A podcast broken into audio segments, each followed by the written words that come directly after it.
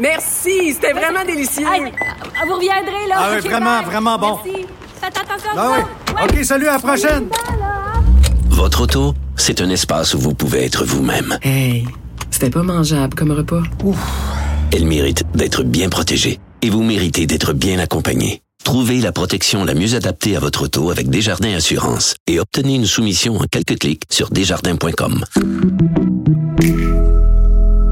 Au bout du fil, il y a Mélanie Joly, ministre du Développement économique et des langues officielles. Bonjour. Bonjour Antoine, comment allez-vous? Ça va bien. Là, on vous attrape euh, sur la côte nord, vous roulez, donc euh, on va faire ça vite. Euh, Parfait, oui, je suis à Bécomo présentement. Exactement. Je veux parler des, évidemment, un dossier qui a un lien avec les langues officielles. Le Devoir écrivait ce matin, les livres francophones dans les bibliothèques publiques de Toronto l'ont échappé belle. Racontez-moi un peu ce qui est arrivé parce que vous avez un peu sauvé les livres francophones à Toronto. Mais en fait, Antoine, euh, comme tout le monde, j'ai appris la nouvelle euh, qui a été publiée via le média ONFR vendredi euh, et ça, en début de matinée, ça m'a vraiment préoccupée.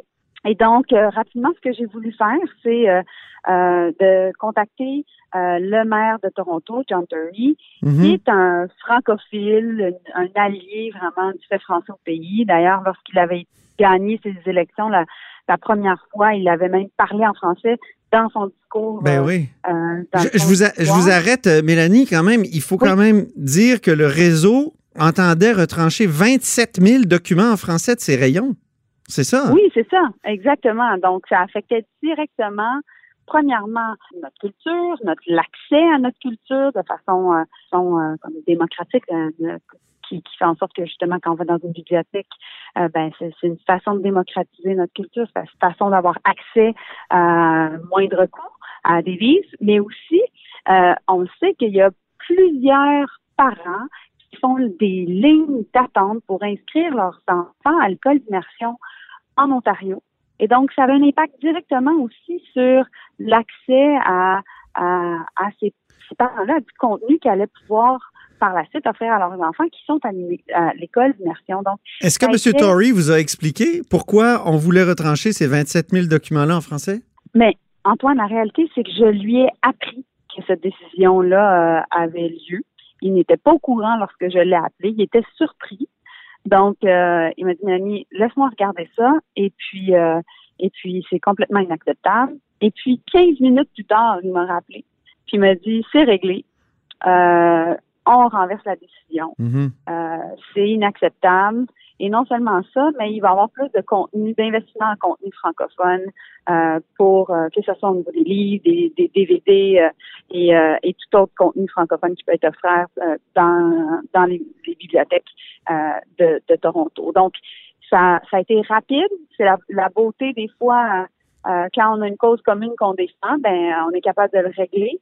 Mais je comprends, Euh, mais on dirait que vous êtes toujours obligé de, comme ministre fédéral des langues officielles, de d'éteindre des feux. Là. Et, et la dernière fois, c'était le projet d'université francophone qui avait été annulé par euh, Doug Ford, euh, donc le gouvernement ontarien. Là, c'est 27 000 livres en français qu'on voulait éliminer. Coudon, est-ce qu'il y a de la francophobie en Ontario?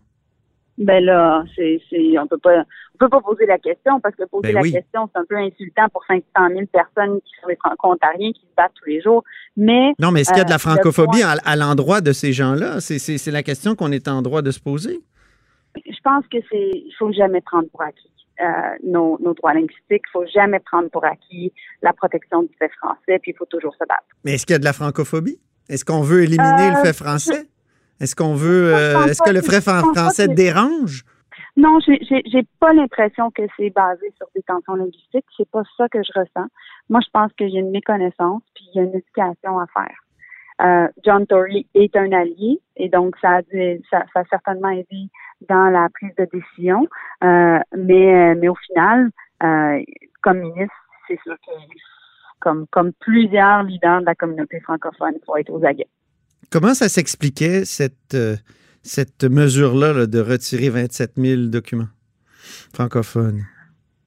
Antoine, je n'ai pas les détails. Je suis pas en charge du, du réseau de bibliothèques à Toronto, puis je suis pas mairesse de Toronto, mais ce Ok. que c'est sûr, c'est que c'était inacceptable comme décision, donc mon objectif, c'était à l'enverser.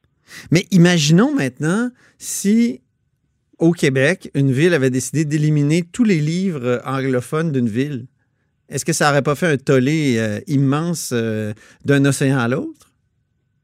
Ben, ça aurait été aussi inacceptable. Le plus important, c'est que les gens aient accès à leur culture, aient accès à du contenu. On Mhm. peut faire en sorte de, de, de, de propager des connaissances, de faire en sorte de, de transmettre une culture. C'est ça notre objectif. On Ouais. le fait en français, on le fait en anglais. Puis là, au final, je suis contente que la décision a été la bonne. Euh, puis aussi, ça, ça s'inscrit dans le fait de réinvestir aussi dans du contenu. Ça fait ça aussi. C'est pas juste qu'on a sauvé 26 000 livres. En plus, on se retrouve à investir encore plus dans du contenu francophone. Ça fait que, euh, au final, je pense qu'on on Mhm. peut dire que c'est une mission accomplie. C'est quand même un événement surprenant. Euh, et vous savez que, euh, Mélanie Joly, que je suis un des lecteurs privilégiés de votre livre Changer les règles du jeu Oui, c'est incroyable. de 2013. Et j'ai- Mhm. y, y il y a des citations qui me reviennent. Là, vous disiez, parce que là, vous êtes ministre du Développement économique. Oui. Et dans votre livre, à la page 50, vous écrivez Un fondement de notre système est de plus en plus remis en question, celui de la croissance économique. Par quoi on pourrait remplacer la croissance économique? C'est une, une vraie question. Ben, je pense que c'est la question du développement durable. Comment on peut s'assurer de maintenir la croissance économique, mais en même temps, euh, faire en sorte qu'on puisse vraiment lier euh, la croissance économique à des considérations environnementales. C'est ça dont je parle dans le livre. Est-ce que vous pensiez à qu'on la décroissance à l'époque? Économie et environnement. Pensiez-vous à la décroissance à l'époque, Mélanie Joly? Non, l'objectif, c'est que les gens puissent, au final, euh, comment je peux dire, avoir accès à un bon emploi puis bien vivre. Oui. Vous savez, moi, j'arrive de Terre-Neuve, là. Oui. il y a un travailleur col bleu qui m'a dit, son nom c'est Corey. Il dit, Madame la ministre, moi, je veux deux choses.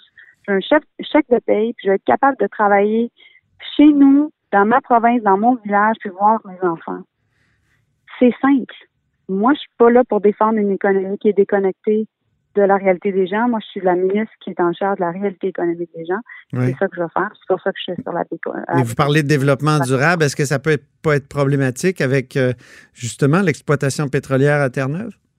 Ou contradictoire? Ben, je pense, ben, je pense qu'il y a une transition écologique qui doit être faite. Elle est fondamentale. Mais là, présentement, je suis devant une entreprise oui. à Bécomo qui s'appelle Lefebvre. Euh, puis, ils font de la, du recyclage d'aluminium. Euh, et et c'est un exemple parfait d'une entreprise qui est en croissance, qui va créer 10 emplois de plus dans la région. Puis en même temps, ben, ils recyclent des métaux, puis ils font en sorte peu à peu que les impacts environnementaux soient moins grands. Fait que, vous voyez, il y a des bonnes nouvelles. Ben, merci, Mélanie Joly. Euh, on vous souhaite une bonne tournée, puis au plaisir de vous Ça reparler. plaisir, Antoine.